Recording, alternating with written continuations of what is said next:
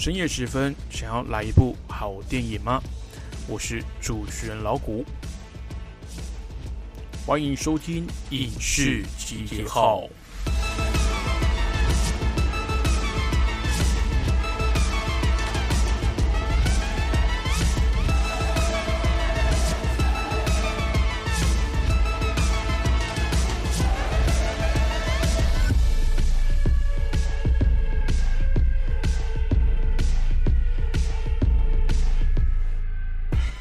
各位听众朋友，大家好，欢迎继续收听《光华之声》。你现在收听的是《影视集结号》的节目，我是主持人老谷。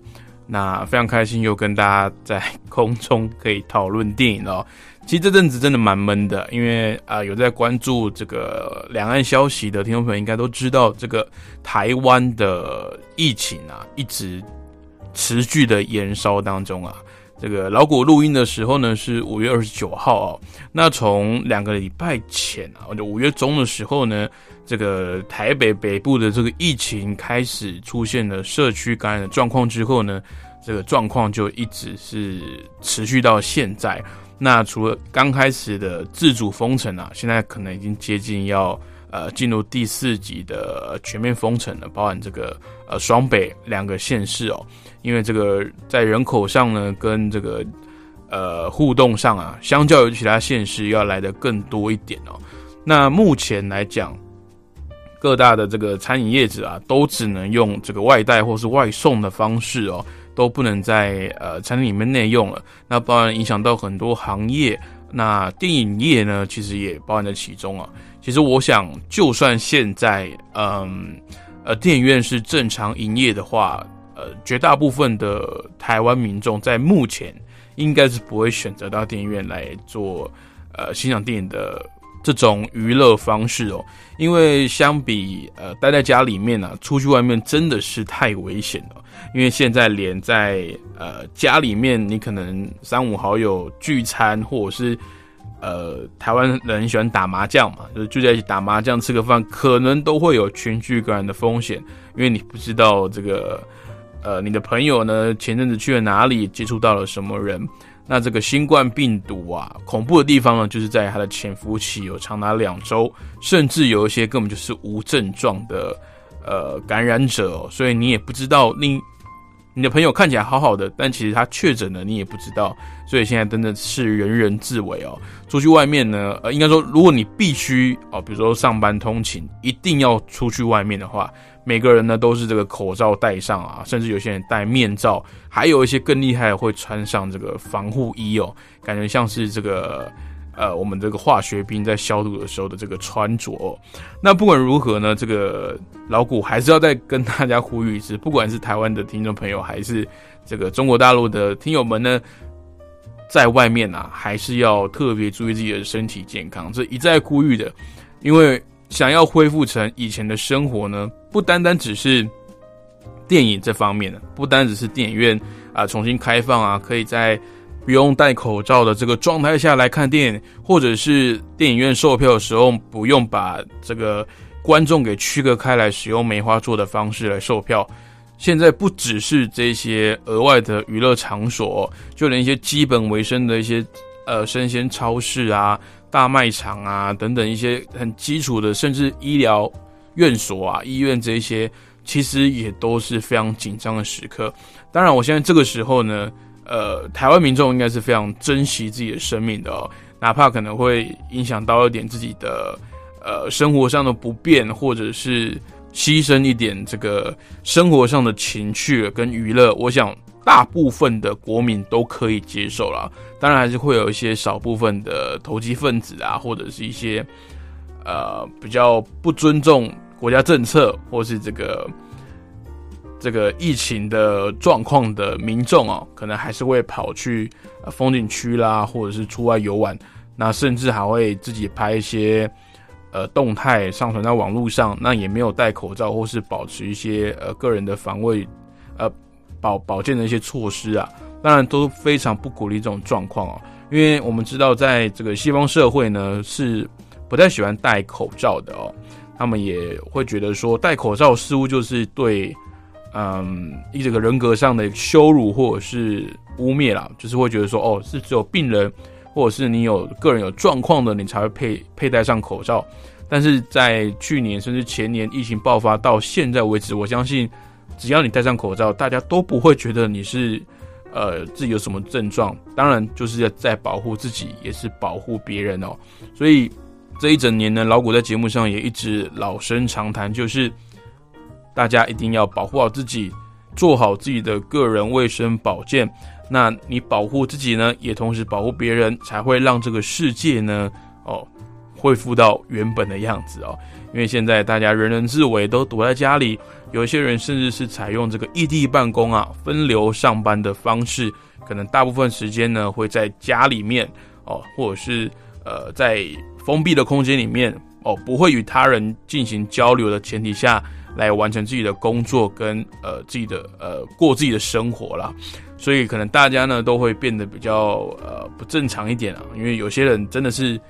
呃，像比较好客的啦，或者是比较喜欢往外跑的，喜欢去登山呐，去做一些户外活动的，这阵子一定会非常痛苦哦，因为你看不到你好朋友，你也没办法出外晒晒太阳啦，或者是去运动，都没办法做这些平常看起来好像很正常的呃活动哦。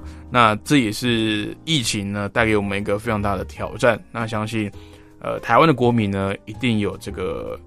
呃，自制力啊，能够把这个疫情呢给控制下来。因为虽然说疫情指挥中心的指挥官这些专业人士啊，还有政府的一些政策跟地方政府的呃一些指挥，还有地方医疗资源呢，也都是非常努力的在第一线来协助大家。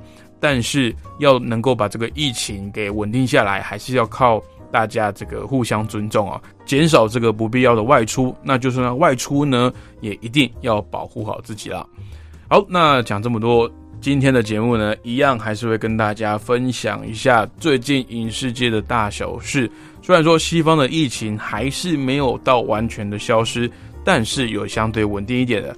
原本的一些呃电影的计划，其实都有在推展当中。但是当然啦，我们还是希望这个不管是演员也好，还是这些后后置的幕后的工作人员啊，这些制片团队也好，都还是要来保护好自己。因为一旦有这个疫情传出啊，不只是这个呃电影业的这个成本会搁置，然后会导致成本过高之外，那对于这些演员呢，这些专业人员的个人啊，他们的健康也是造成非常大的危害。啊，因为我们知道这个新冠肺炎啊，就算你是确诊，虽然说它的致死率呢，并不像大家呃那么恐慌的高哦，其实它的致死率没有到很高，但是呢，哪怕你确诊过，你痊愈了，对于自己的这个呼吸道系统啊，尤其是如果是比较年长的这些听众朋友，如果你是有确诊过又痊愈的话呢，对于你自己的。呃，呼吸系统上会造成非常大的危害。那这个呢，有可能是呃终身的哦，对你身体上呢是会导致一些没办法呃不可逆的这些后遗症哦。所以还是要请大家真的要尊重一下自己的身体状况，也要保护一下别人的身体状况哦。好，那我们待会呢会先来分享这个礼拜新闻大小事，而节目的后半段呢，想要跟大家分享一下。一部对我影响非常深远的电影，它的背后到底是怎么造呃怎么造就成这部作品的哦？那之前我想尝试自己的来撰稿，不过最近一个 YouTube 的创作者叫做超立方，我想在呃两岸的听众朋友有在浏览这个 YouTube，在搜寻相关呃电影相关的一些呃视频啊影片也好，呃或者是一些解析。讲解电影预告等等这类的资讯的话，一定都听过超立方这位创作者哦。那他最近呢，重新上传了一部这个讲述《钢铁人》这部电影的幕后的故事。那我觉得他讲的讲述的非常的完整，那也重新的把《钢铁人》这部电影从头到尾给梳理一遍。那我觉得有兴趣的听众朋友，待会可以听听看超立方呢是怎么来解说这部电影的哦。我真的觉得他解说的非常详细哦，那也让大家能够更能体会漫威当时在酿造这个所谓的漫威宇宙的时候，是多么的风险性高，而且又是非常困难的事情哦。好了，休息一下，待会继续回到影视集结号的节目。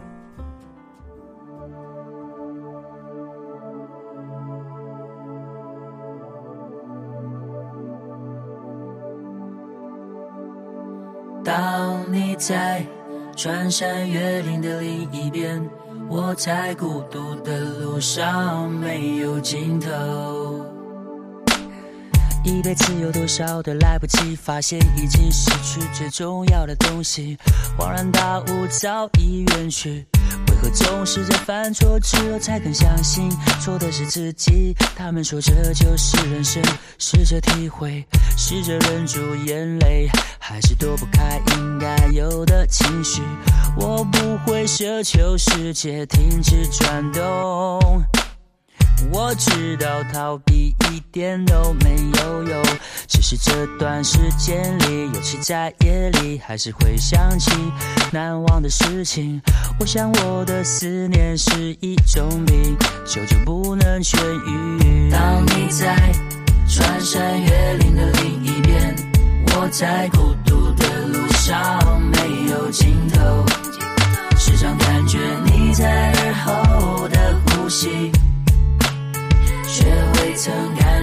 在心口的鼻息，鼻息。汲汲营营忘记身边的人需要爱和关心，借口总是拉远了距离，不知不觉无声无息。我们总是在抱怨事与愿违，却不愿意回头看看自己，想想自己到底做了什么蠢事情。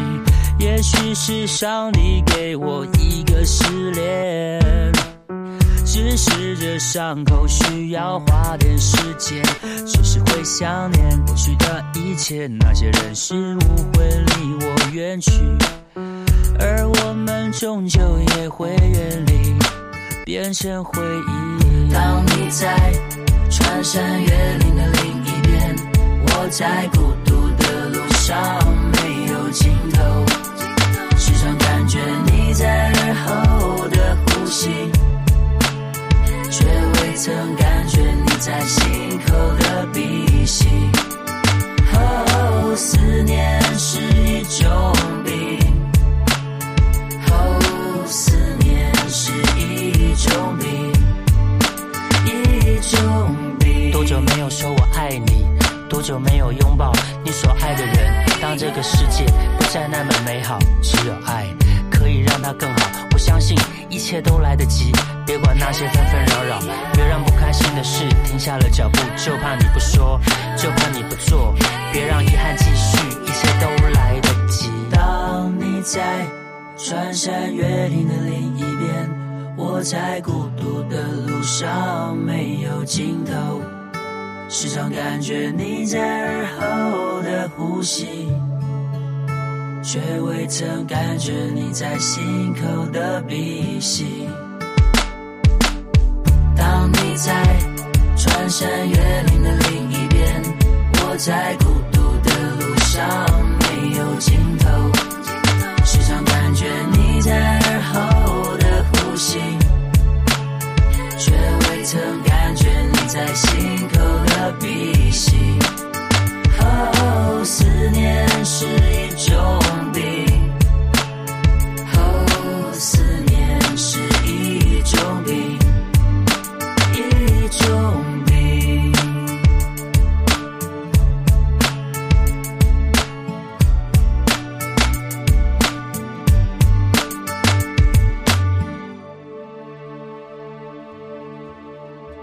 来自蔡健雅与张震岳所合作的歌曲《思念是一种病》。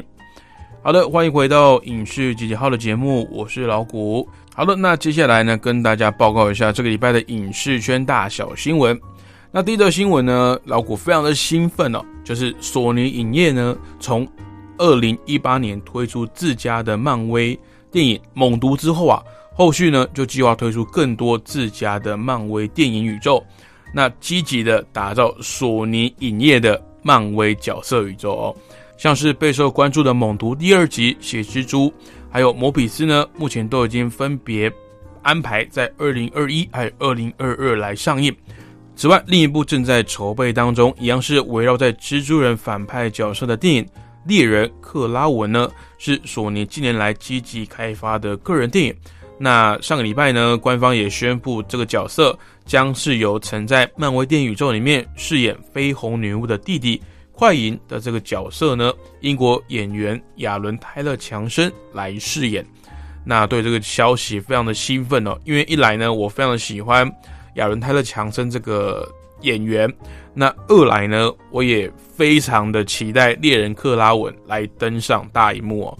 那猎人克拉文呢？如果不熟悉美漫的听众朋友可能不太知道，但是他在蜘蛛人里面呢是一个非常知名也非常呃能力非常厉害的一个反派哦。那其实他并不是真的想要呃对蜘蛛人有什么企图，或者是蜘蛛人干扰到他的一些工作，或者是他的犯罪的企业哦，并不是，而是猎人克拉文呢就只是一个想要挑战自己。证明呢，我不管什么对象都能够狩猎哦，他是，所以他才叫呃这个 Craven the Hunter 哦，他真的是一个猎人哦。那在漫画里面的形象呢，也是非常的酷哦，他是身穿这个各种动物所拼贴起来的这个外衣哦，包含这个狮子啊、豹啊、老虎等等，他都会把它战利品穿在身上。那他常常也挑战这个蜘蛛人哦。那因为他自己研究了一些草药啊，所以加强了自己的外在能力跟感官，所以蜘蛛人在对付他的时候，其实也不轻松哦。他并不是一个普通的人类啦。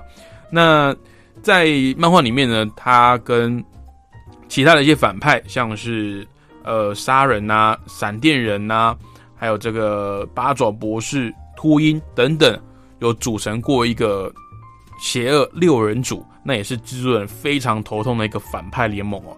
那非常多线索都都导导向这个蜘蛛人，不管是漫威这边还是这个呃索尼这边所主导的这些电影，感觉都好像是要把这个蜘蛛人的角色宇宙把它建立起来，也不断的呢去介绍这个比较冷门或是。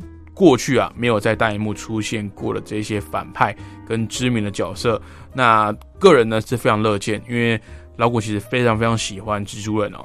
在钢铁人、美国队长这些电影登上大荧幕之前啊，其实蜘蛛人呢，在他还是纯漫画跟卡通的阶段的时候，就已经对他非常的熟识，而且也非常喜欢这个角色。那它里面也不乏非常多有特色跟。呃，魅力的这些反派角色，我也是希望呢，有一天能够搬上大荧幕。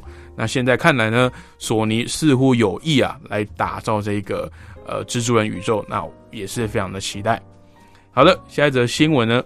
好的，那下一则新闻呢，是曾经在一九二零年代的好莱坞巨头之一的米高梅影业，在二零一零年传出破产托管后。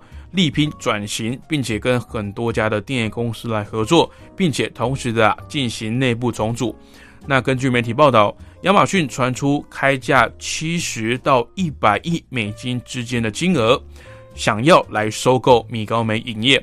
那如果成功的话，这意味着未来米高梅影业旗下的这些 IP，譬如像是零零七或者是洛基，还有机器战警这些经典的电影呢？都可能未来会转流到这个串流市场上。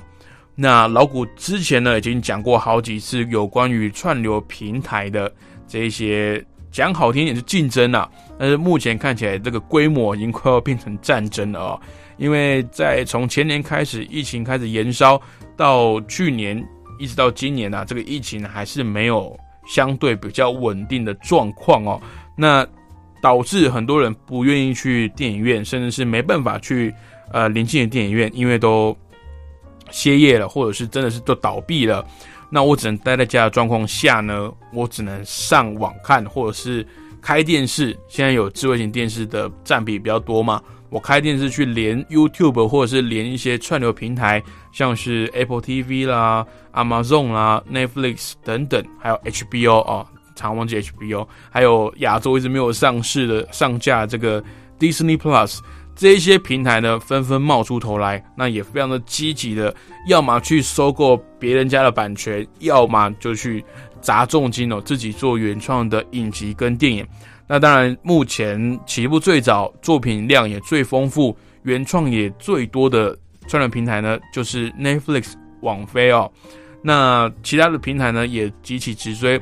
那 Amazon 有一个非常好的利基点哦，Amazon 其实他们是做网购起呃网购出身的，所以一方面呢，在这个疫情的状况下，他们本身的这个企业收入啊不会受到影响，反而呢这些。呃，亚马逊的网购这些呃平台啊，在疫情期间呢，反而是更爆量哦，因为他们在这个疫情期间啊，大家没办法去什么地方购物嘛，只好待在家，那我只好借助这个网络平台的方式来购买。那其实西方呢，还有这个日本啊，亚马逊是一个非常大的品牌哦，那也是目前呢，全世界仅次于苹果。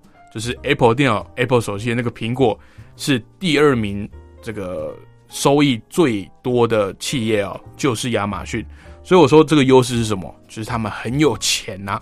那用钱去赚钱绝对是最容易的。那他们现在直接开金额给米高梅，想要来收购他们的呃旗下的一些 IP。那如果有望成真的话，甚至之后呢？我们看到这些经典的 IP 都还有可能在串流平台上由亚马逊来出资，继续来推出后续的一些作品。我觉得是乐见其成啊，因为毕竟米高美的一些 IP 啊，真的都是呃搁置很久，不然就是呃可能很久才推出一部续集，像是零零七哦。那其实不是因为呃他们找不到演员、找不到故事，其实是因为他们这个呃拍摄的成本真的很高。尤其是零零七这个跟不可能的任务一样，一直不断的超越自己哦，所以你说要拍新的作品，当然是愿意，但是前提是你要找出资本额啊。那现在呢，有一个方法就是打不赢就加入别人，OK？你打不赢现在新冒出来的这些串流平台，或是跟以前的这些竞争对手，包含环球、包含派拉蒙哦、包含福斯、迪士尼等等这些。片商越做越大，你打不赢他们的话，那就选一个加入吧。那目前看起来最有钱的好像是阿玛众，那阿玛众的本业还不是做电影的哦，阿玛众的本业是做网购的哦，所以他们钱特别多，可以拿来这样挥霍。那我相信这个投资会让阿玛众串流平台上面的一些作品量啊会更丰富。那搞不好后续一些推出的新作品呢，突然挂上这个诶阿玛众跟米高美的这个共同出品。可能也不会太压抑了啊，那也非常期待未来这个阿玛众的呃发展啊。那当然，老古自己是有订阅阿玛众啊，那上面有几部蛮有意思的这个影集哦。那可能最近的节目啊，我再会诊一下，整理一下各平台呃目前他们的当红影集有哪些，他们手上的一些卖点，还有一些可能价格啊，稍微整理一下给大家参考。那当然，我是以。呃，台湾的目前有代理的这些平台为主哦。那因为亚洲的版权问题真的非常复杂，不见得我这边介绍的，呃，跟大陆或是跟呃其他国家的这个地区上架的这些呃影集跟电影都一模一样哦。但是也提供一个资讯给大家参考，那也是呼吁大家尽可能的哦，也不是说尽可能啊，应该说本来就是要用这个合法呃。这个付费的这些管道来去收看这一些影集跟电影哦。好，接下来的新闻呢，非常的难过哦，就是 其实难过应该是对呃男生而言了哦，大部分男生而言。二零一六年超人气日本偶像剧《月薪娇妻》剧中的荧幕情侣档呢，新垣结衣还有新演员，在五月十九号透过新演员的社群平台宣布两个人正式结婚的消息。那新垣结衣也同时宣布，将和自己的事务所在合约期满后不再续约，今后呢将以个人的名义来继续相关的演艺活动。那这个消息一出来的时候，让不少的粉丝，包含老谷，都相当的心碎啊。东京呢，甚至有企业的社长带头放弃疗伤假，让因为这个消息而心灵受到重创的员工呢，能够好好的来休息哦。其实老谷之前的一些影视新闻啊，不太喜欢报这些明星的私生活，或者是有什么绯闻等等的哦，因为我都觉得这个这些都是影星的呃个人生活啊，跟他在荧幕上的表现，其实呃应该说我是比较关注在他们荧幕上的表现。比较不去 care 他们私底下的生活哦，那这个消息会很难过，是因为啊，新垣结衣在《月薪娇妻》这部影集里面呢，真的表现了这个，不管是这个所谓的女友感，还是这个新婚的感觉，真的非常的强烈，真的让每个人看过啊，都会觉得有一种呃恋爱的感觉哦。那因为新垣结衣本身呢，又是长得呃像国民女友的这种。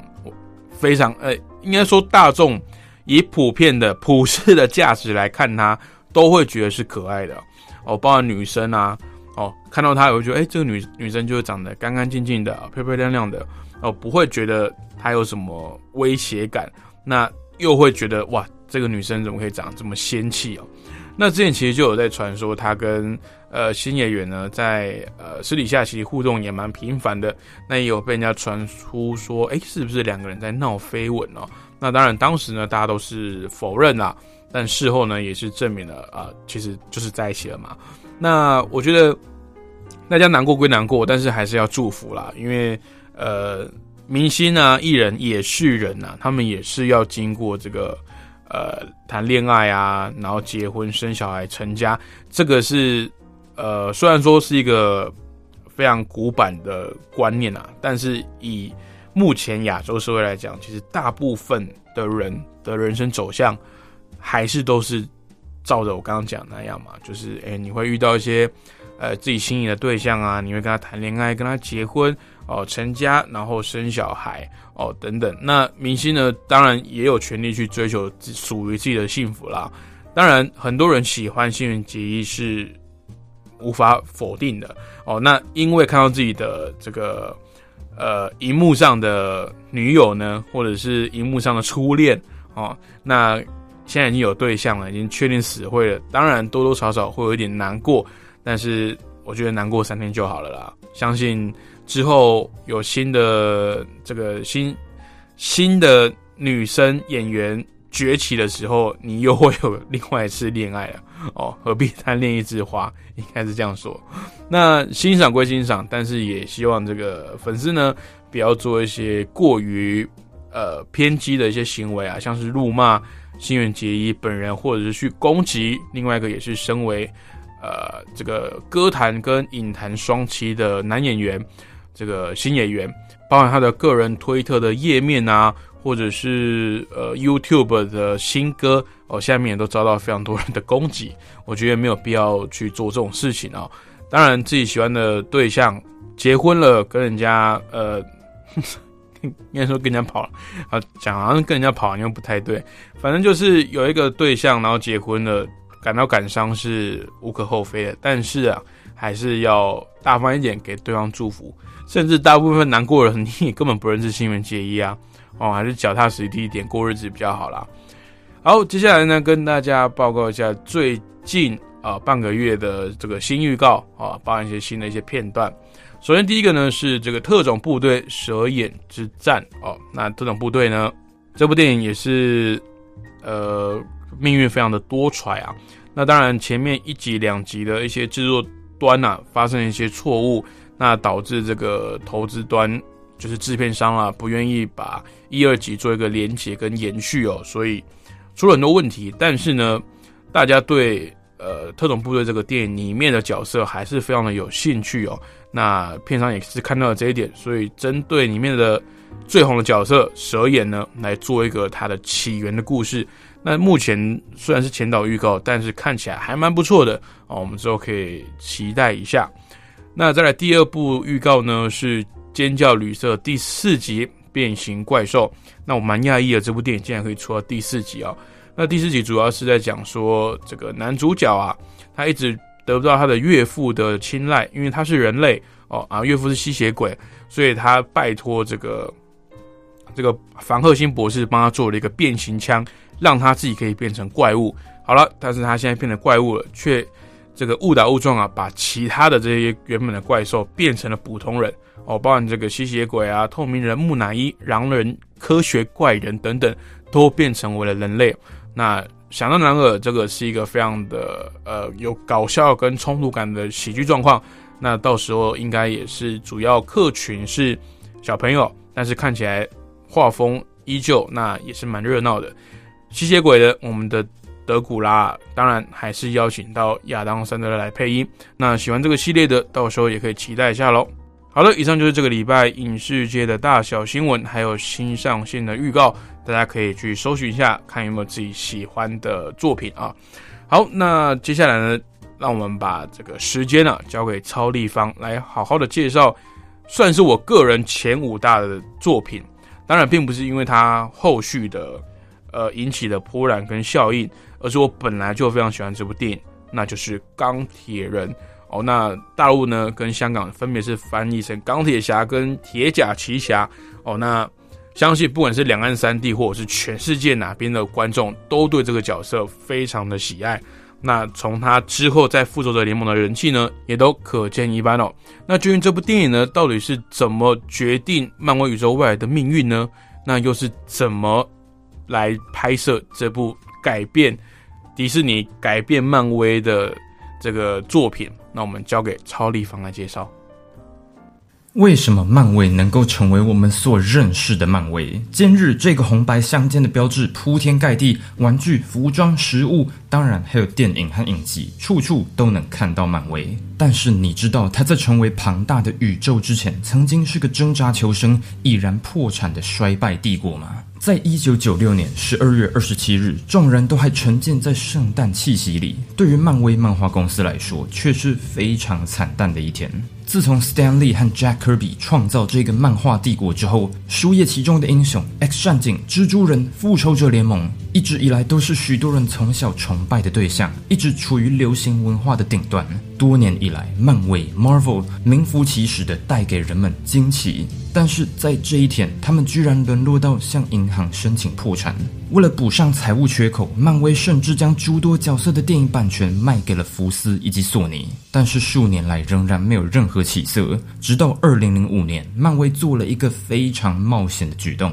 筹措五点二亿美金成立自己的电影制作公司，但是这些钱并不是没有代价的。漫威必须将仅剩的角色拿来做抵押。美国队长、复仇者联盟、Nick Fury、黑豹、蚁人、奇异博士、鹰眼、斗篷匕首，还有上汽。他们是谁？目前还不重要。重要的是，如果漫威的电影计划失败的话，他将会失去上述所有角色的版权。没有人觉得他们会成功，没有人觉得他们撑得过第一部电影，一部被超过三十个编剧当做烫手山芋婉拒的电影，又找来一名因毒瘾而被黑名单的 B 咖演员来主演，结果如何？漫威成功起死回生了吗？这个嘛，你说呢？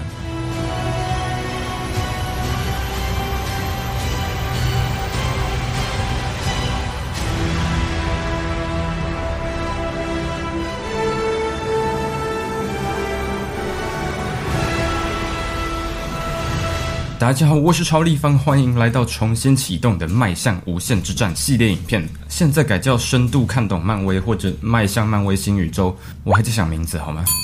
如果各位还记得，这系列影片是我当年为了迎接《复仇者联盟三：无限之战》所开始的。不仅回顾漫威宇宙的每一部电影，帮助各位刷新对于剧情的记忆，也提供一些观察、解析以及你可能没有注意到的细节。如今，漫威宇宙花了十年细心铺陈的第一章，做到没有任何一个其他系列能做到的里程碑，给长期追随的忠实观众一个最接近完美的收尾。R.I.P. 星际大战和权力游戏。如今，旺达幻视以及猎鹰与酷寒战士的两个全新影集。不仅让我们更期待漫威的下一个十年将如何演变下去，也可以看见一个贯穿所有故事的核心主旨——传承。过去复仇者几位元老所代表的精神与价值将会流传到新成员身上，因此今日开始把这个系列正式迁徙回到这个频道。一方面能够带来略略回顾那些人物所代表的理念，另一方面是在这几年诸多新电影和影集之后带来的新观点。如果你看过这个系列，别担心，这个重置版会加非常多料，也绝对会夹带私货，所以一定会是全新的体验。第一集让我们一路回到漫威的第一部电影《钢铁人》。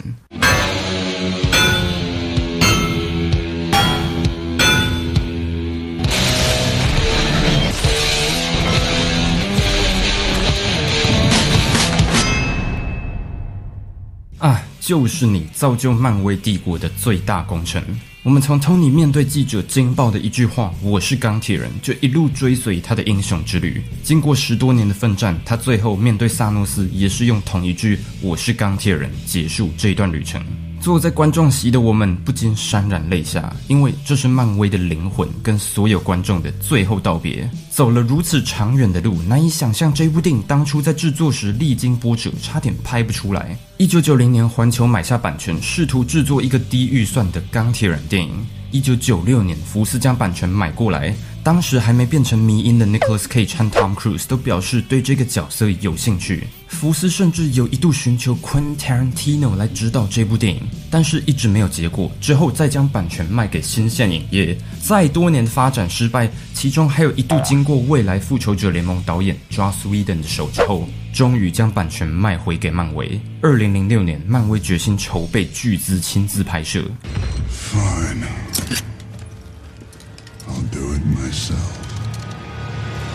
并将指导这部电影的重大责任交给在这之前只有一部知名作品《精灵总动员》的 John Favreau。跟绝大多数电影不同，因为时间紧迫，剧本当时由两组编剧同时写，最后再由当年年仅三十五岁的制作总裁 Kevin Feige 整理成一个统一的故事。当时的他大概不知道自己在几年之后将会呼风唤雨，创造出有史以来最庞大的故事宇宙。更冒险的是，在开拍时，剧本甚至还来不及完成，只有故事的骨干，所以电影中有许多对话都得靠演员即兴发挥。不过，就是这样的即兴发挥，才让饰演钢铁人的 Robert Downey Jr. 带来绝对无法取代的演出。钢铁人这个角色由 Stan Lee 和 Jack Kirby 等人创造，首次出现在一九六三年悬疑故事第三十九期。电影中的英雄起源故事基本上和漫画是非常相似的，只是从在越南被绑架，如今更新变成在中东被绑架。这一部电影作为漫威宇宙的发动钥匙，有几个成功的重要原因。最大的原因当然就是 Robert Downey Jr. 当年已经四十二岁的 RDJ 还算出名，但是精确的来说是恶名昭嚣张。他出道以后就因为明显的荧幕魅力而快速窜起，曾经有望成为下一个影帝，却因为毒品而被逮捕数次，又因为他花花公子的私生活形态出名。但是这种种事件正是让他成为钢铁人的完美人选的最大原因。导演 John Favreau 在二零零七年表示，Robert 生涯之中最好和最差的时刻都被大众看在眼里，他必须找到内在的平衡来克服不只是他事业上的难关，这跟 Tony Stark 一样。的确，钢铁人的演员跟角色之间有着难以忽视的关系。与 RDJ 的滥用问题一样，Tony 在漫画中的设定就有非常严重的酗酒问题。而就如 Tony Stark 必须面临继承家业的负担而 DJ 的父亲也是演艺事业出身，这些互相映照的个人特质，才能够最真实的带出钢铁人的机智、讽刺、挫折以及魅力。还记得电影中钢铁人被救回来之后做的第一件事就是吃汉堡王吗？这可不只是个置入性行销，汉堡王曾经救了 RDJ 的命。当年还毒瘾缠身时，他曾开着装满毒品的车停在一间汉堡王前，点了一个汉堡和大杯汽水。但是就是在这一刻，他突然有个顿悟：我刚刚点的那个汉堡有个恶心，感觉随时可能会有什么坏事发生。然后就将所有毒品丢到海里。他透过汉堡王大梦初醒的故事，也在电影中被致敬。早期的漫威大多找较不知名的演员，目的就是为了用英雄带出演员，而且也做得非常成功。在二十几部电影之后，你可能会觉得雷神非 Chris Hemsworth 不可，美国队长非 Chris Evans 不可。看看这次 John Walker 造成多大反弹就知道了。但是实际上去探究的话，非他不可的角色其实只有 Robert Downey Jr. 的钢铁人。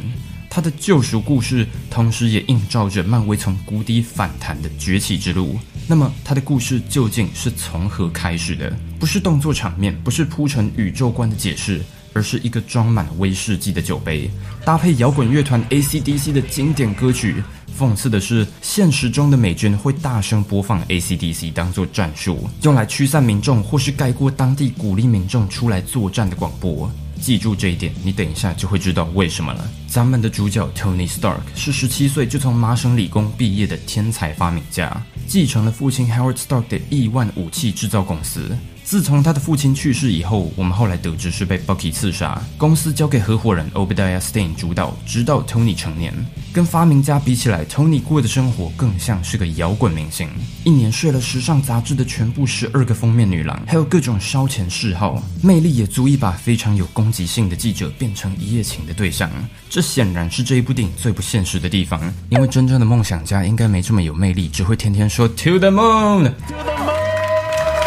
Tony 在军火示范的回程途中被恐怖分子十环帮突袭，并且绑架。于是他首次体会到自己并不是无敌的。他所发明的超酷炫武器，只有在不是对你自己使用的时候才很酷。但是显然他没学好这个教训，因为他在接下来好几部电影之中会继续制造反咬他一口的东西，还有人。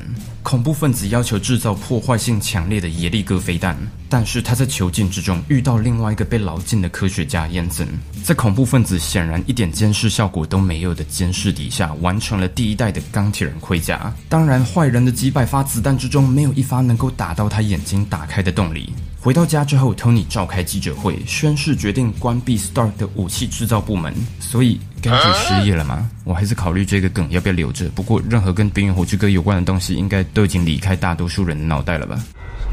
在这之后，闭关开始改良钢铁装，这个概念就跟一般的中年危机男子买跑车一样。差别就在于他有几亿美金的零钱，还有可以看懂 Rick and Morty 的智商。与此同时，他与多年的秘书小辣椒掏心掏肺，在一场派对上甚至产生了一些火花。在这场戏里，有其中一个人穿着高跟鞋，而那个人并不是 Gwyneth Paltrow。某一天，Tony 又发现自己公司的武器被恐怖分子用来恐吓平民。于是，在这一刻，他发现了能力越大，责任越……好像还没有，那要等第十五部电影之后。他决定穿着第三号装甲，亲自飞到中东炸烂恐怖分子之后，随即飞走。中途还跟美军战斗机玩了一下。结果这一切都是 Obadiah 在背后主导。不得不佩服他行事的光明正大，完全没有想到要把武器上的 Stark 工业给擦掉。Tony 派小辣椒到 Obadiah 电脑上下载秘密资料，发现了 Obadiah 重建钢铁人装甲的秘密计划。还好他非常贴心，把资料夹命名为最高机密，还有超级机密。与此同时，小辣椒与神盾局干员 Coulson 来到 Obadiah 的秘密实验室。所谓的秘密，就是在工厂总部大门口旁边的一个超让人起疑的门。原本被 Obadiah 夺走心脏的 Tony 拿了他的旧方舟反应炉，赶紧追上他。Rody 被冷落在后方。Next time, baby. 不，下次就不是你了。Obadiah 的盔甲遇到二号钢铁装一样的问题，不敌高空敌稳，就这样被击败。随后，Tony 做出了非常成熟的表现，也就是在全世界面前宣誓：I am Iron Man. 钢铁人这部电影在许多方面上建立了漫威宇宙，开启了彩蛋解析的产业以及我的频道。最令人欣赏的是，这些铺陈都不影响真正的剧情，不得不佩服 Feige 的远见。看向暗黑宇宙。当然，最明显的一个就是片尾片段的 Nick Fury 开启了看漫威电影都要留到最后的传统。而且，你知道漫画中终极宇宙观的 Nick Fury 本来就是以 Samuel Jackson 作为原型的吗？还有稍微闪神就会错过的美国队长盾牌，以及之后会在第一阶段的另外四部电影之中出现的 c o s o n 探员。原来只有一点点戏份的他，在导演看到他与其他演员的火花之后，为他加了好几场戏。就是从这里，他不仅成为了漫威第一阶段的连接，之后还有自己的影集《神盾局特工》。当然，十环帮也是在此处第一次出现，不过跟现在的十环帮明显没有什么关联。上汽此时还是个小屁孩，梁朝伟大概万万也想不到他会有演出超级英雄电影的一天。这个十环帮是个恐怖组织，而不是某个东方神秘力量。Everything is connected, my ass. Paul Bettany 配音的 Jarvis 也是在此处首次出现。这个男人还不知道自己十三年之后会被一个女巫复活，跟其他几千个人困在幻想情境喜剧之中，也更不可能知道特修斯之船这个哲学故事有多重要。最后不得不提，《钢铁人》这部电影也多少建立了漫威的公式，也就是用笑点带过严肃的剧情。这种方式就是所谓的 bathos，一种由 Alexander Pope 创造的文学用词，指一个反高潮的桥段，从崇高以及庞大的行径突兀的转变到平凡甚至低俗。钢铁人也有一些有如英雄一般的时刻转换成为笑点的桥段，但是并不像之后的电影那么有干扰侵入性。毕竟这些桥段都是符合钢铁人这个角色以及电影想要塑造的整体气氛的。目的不只是要破坏情感影响力，而是塑造钢铁人没那么英雄的形象。现在让我们来审视钢铁人超过十年的角色曲线。Tony 从一个自私自大、认为自己的发明能够解决一切问题的天才。到有爸爸问题的酒鬼，在多次拯救世界之后得了创伤后压力症候群，因为自己的错误而越来越保守，选择安全而不是自由，更成为年轻复仇者的导师，最后毫不犹豫地牺牲自己的性命。首先，我们需要问的问题就是：观众们要怎么跟这种角色产生共鸣？一位天才发明家、亿万富翁军火商 Stanley 自己都曾经表示：“我当时想要挑战自己。当年正值冷战高峰，读者们，尤其是年轻读者们，最痛恨的一件事就是战争、军务。所以我创造了一个代表这个概念的极致的英雄。他为军方提供武器，他有钱，他是个工业家。我认为将个没人会喜欢的角色贴到读者脸上，逼他们喜欢他，是一件很有趣的事。结果他非常受欢迎。”这是怎么发生的？人们为什么会喜欢钢铁人这样令人羡慕又嫉妒的自大狂？不过好像不该太意外就是了。看看狗狗币跟特斯拉的股票价格就知道了。至少在电影里，最关键的绝对是他对于 Tony Stark 的琢磨。虽然有人说漫威电影都是游乐园，漫威宇宙的第一部电影动作场面其实不到二十五分钟。跟其他动作片相较起来是少很多的，由此可知他花了许多时间在角色塑造上，目的就是要让我们带入这个全新宇宙的电影，真正认识这位未来复仇者联盟的领导人。同时，钢铁人并不是个传统的英雄，他的故事进行方式也跟当年大多数超级英雄不同。多数这样的故事中，角色最大的转变都出现在电影的后半段。但是对于钢铁人来说，最大的转变从他开场戏遭受突击就已经开始了。犹如苏格拉底的地穴预言，他实际上从洞穴爬出来时，在精神上也逐渐开始看到真相了。Tony Stark 这个角色代表某种个人主义的极致，其中包含最好的面相和最坏的面相。在被绑架之前，他都是为了自己的私利而发明这些武器，也对于自己的发明有绝对的信心以及掌握。这部电影的一切经历就是要解构这个概念。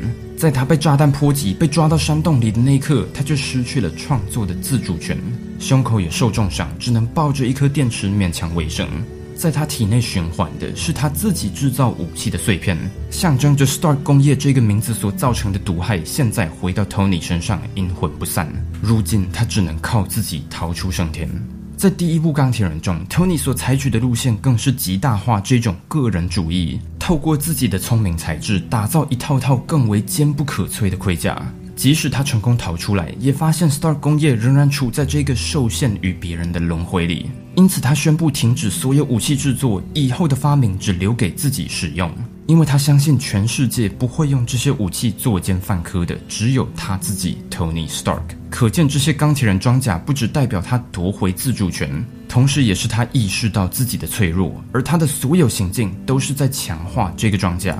这呼应到 Tony 多到记不得的女人，他讽刺的语气，他的酗酒问题，他的这些自我毁灭的行径，也都是他装甲的一部分。我们在未来漫威故事发展中会陆续看见，在光鲜亮丽的外表之下，钢铁人其实是漫威宇宙中最脆弱的角色。Tony 将会逐渐明白，他无法继续只在乎自己一个人，慢慢开始信赖身边的伙伴。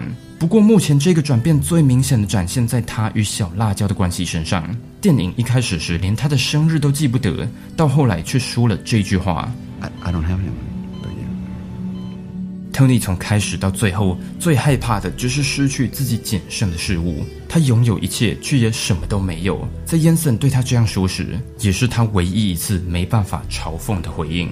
电影中最精锐、最有效的象征，当然就是钢铁人挂在胸口赖以为生的弧形反应炉。他在山洞中自己研发制造了这项科技之后，再让小辣椒把新的反应炉装进体内，其实也象征着 Tony 在坚强的外表之下，终于让人进入他的心。他毫不留恋叫小辣椒把一代反应炉丢掉，但最后拯救他的却也是原本的反应炉，也就是他科技创造的雏形。科技与创造以及其中的危机，也是这一部电影的一大主题。在二十世纪初期，许多重要发明似乎都建立在个人的伟大成就之上，但是来到今日，个人创造被大公司以及实验团队取而代之。某方面，钢铁人之所以会如此受欢迎。就是因为他在我们心中重返了个人发明家的理想形象，不仅聪明才智过人，自己的发明更能完全由自己指导，而不是又成了某公司企业利益的贡品。现代最接近这种概念的，大概只有 Elon Musk 了。导演和 Robert Downey Jr. 在开拍之前还曾经到 SpaceX 参观，而 Obadiah 在电影中当然就象征着科技创造被扭曲的后果。代表大企业以及政府军事的贪婪，他在电影中的台词完美展现了这种心态。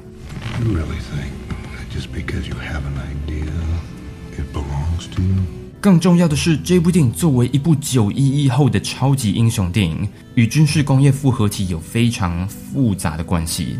超级英雄一直以来都非常容易受到历史修正主义的影响，这个时代需要他们成为什么，他们就是什么。钢铁人在一九六三首次出现时，本来是个冷战英雄，在越南被绑架、被迫制作武器，他所面对的第一个反派是红色恐怖分子，接下来还对上红色野蛮人以及红色鬼魂，这些敌人的设定当然就是在影射万恶的苏维埃小粉红共产党。来到二零零八，小布希执政末期，钢铁人的敌人就成为了中东恐怖分子。表面上，这部电影好像是在批判美国军事工业复合体，也就是军事武器和经济的共生关系。但是仔细看，你会发现事情没那么简单。美国电影协会领导人曾经在九一一事件之后说：“这个国家现在需要我们所创造的事物。”好莱坞在这之前原本就不缺乏爱国片，但是在九一一之后，明显宣扬军事的电影如雨后春笋般冒出，《钢铁人》就是其中一个明显的例子。我要强调，我接下来要说的话不是在批判这一部电影，只是在观察当时微妙的电影讯息倾向。你还记得我在影片一开始提到的 A.C.D.C 吗？美国军方真的会大声播放这个乐团的歌曲？不是我在胡乱，导演会如此选择，绝对有其用意，几乎不带讽刺，似乎也是在暗示这些军人就是摇滚明星。事实上，协助这部电影拍摄的国防部人员也直接承认，空军在这部电影推出之后，会看起来像是摇滚明星。现实世界的映照还不止于此。我们看到 Tony 来到了恶名昭彰的巴格拉姆空军基地。会说恶名昭彰，就是因为这基地关了许多不守法的敌军战士。让我翻译成白话文给你听，就是战俘，不要怀疑。那为什么要说的这么委婉呢？因为他们既然定义上不是战俘，就不会受到日内瓦公约保护。也就是说，美国想对他们做任何刑求或是折磨都可以。然而，这里的巴格拉姆基地却呈现的和乐融融，完全没有任何肮脏勾当。这电影大可选择任何其他基地当做场景，却刻意选了这里，在呈现上还不带任何批判，十足显现了他的矛盾。在讽刺军事工业复合体的同时，又光荣化美国军事多么酷炫。Tony 在这里也说了，随便找个理由发射这些宝贝，他们就会躲回洞里。这随便找个理由，不就是美国出征中东的精神吗？好，这可能有点过度简化，但是在多数时候，表面上的理由和实际上的原因确实表里不一。更何况，许多时候，美国的敌人都是自己创造出来的。十环帮是你的忠实客户，这句话也十足映照了美国在八零年代提供武器给圣战士，直接导致甚至资助更为激进的组织崛起。事发必有因，历史只会重演，不是因为学不会，而是已经学得太透彻了。就像钢铁人说的：“和平的那一天，就是我失业的那一天。”美国的存在危机，苏联、中东、中国，每隔二十年一个接着下一个冒出。毕竟没有敌人的世界强权，就无法继续彰显它是强权了。在九一一后，小布希政权也用各种媒体宣扬来放大人民的恐惧，不断在美国人心中制造假想敌，宣扬自己绝对正义的立场。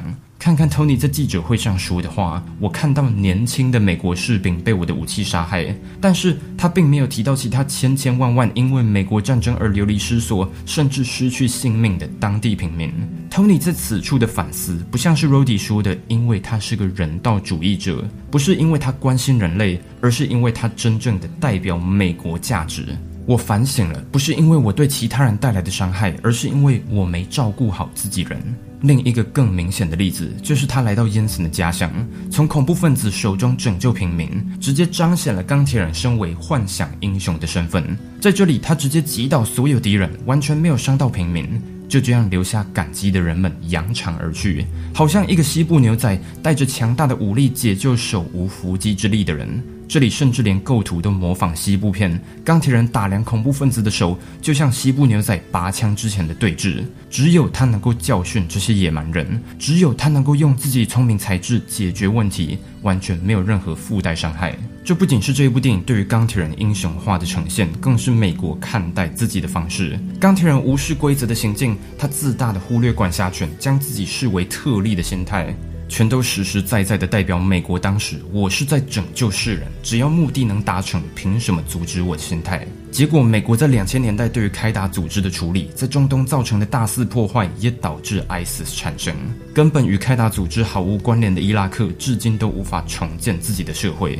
擅自在他国领土作战，因为自大而害一架战斗机坠毁，没有问题，反正有救到人，帅就好。就连反派的描绘也加深这个主题。Obadiah Stane 利用 Tony 的科技造成破坏与恶人勾结的行径，被描绘成军事工业复合体之中少数的害群之马。然而，在现实之中，这种人却是常态。这些并不是我在直接说《钢铁人》这部电影心机、刻意试图彰显美国军事伟大等等，而是在探讨电影在不同年代所呈现的趋势以及观点，更可以作为两千年代主流价值的借鉴。更有趣的是，这样一些议题讨论也能在同一年上映的《黑暗骑士》之中看到，几乎可说是个镜面作品。因为 Nolan 作为一个英国人，自然会对这一切带着较为批判性的眼光。我之前也有做诺兰全解析系列，记得去看一下。漫威近几年面对战争也呈现明显的态度转变，更严谨审视复仇者联盟造就的附带伤亡以及破坏，可见今日美国对于反恐战争以及自由 vs 安全的态度转变。好了，美国坏坏的政治暂时讨论到这里，不然等一下又会有人说夹带私货。如先前所说，钢铁人最大的特点就是对于科技的信任，这也是他在三部曲将会持续演进的角色曲线。他相信自己能够不断做出更好的发明，相信科技能够解决一切遇上的问题。但是事实上，能解决问题的不是科技，而是 Tony Stark。这个反应炉实质意义上的心，代表着这个角色的本质，不是钢铁装，而是 Tony。拯救他的不是不断更新的高科技，而是他叫小辣椒直接过载旧型反应炉的必死决心。不过，在这部电影结束之时，他还没完全意识到这一点。他对于科技几乎完全的信任，会持续好几部电影，角色的进展也还没结束。到最后，他冲动的那句“我是钢铁人”，可说是他目前的缩影。他已经认知到自己有一天要负起责任，但是还没意会到其中所包含的风险以及附带伤害。这些发明、这些恐惧以及脆弱，其实都会回归到这句话：“There's nothing to sign. There's the next mission, and nothing else.” 这句话将会纠缠 Tony 多年，他只会寻求下一个任务，他只能不断的寻求下一个保护地球的方式，就像 Hamilton 音乐剧的主角一样，执着于守护他的传承。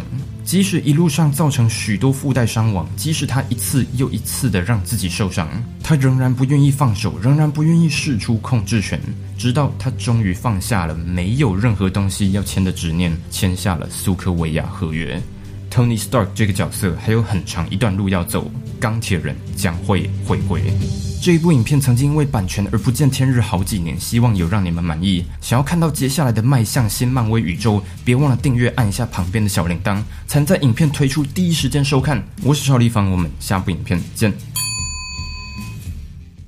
好了，相信经过超立方的这么详细的解说啊，大家一定对钢铁人。还有《钢铁人》这部作品到底对漫威宇宙有多重要，以及它是怎么拍摄的，有多少有点了解了哦。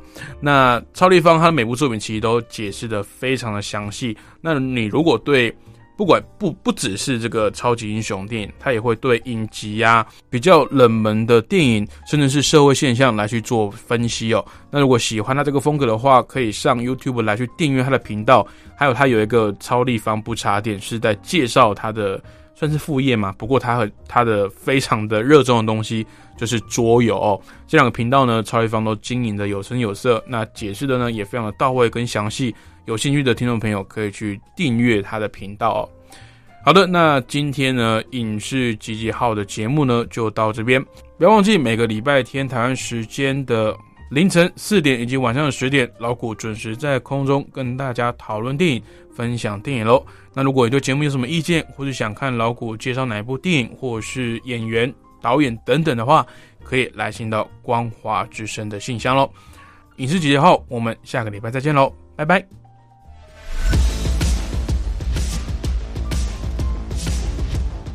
深夜时分，想要来一部好电影吗？我是主持人老谷，欢迎收听影视集结号。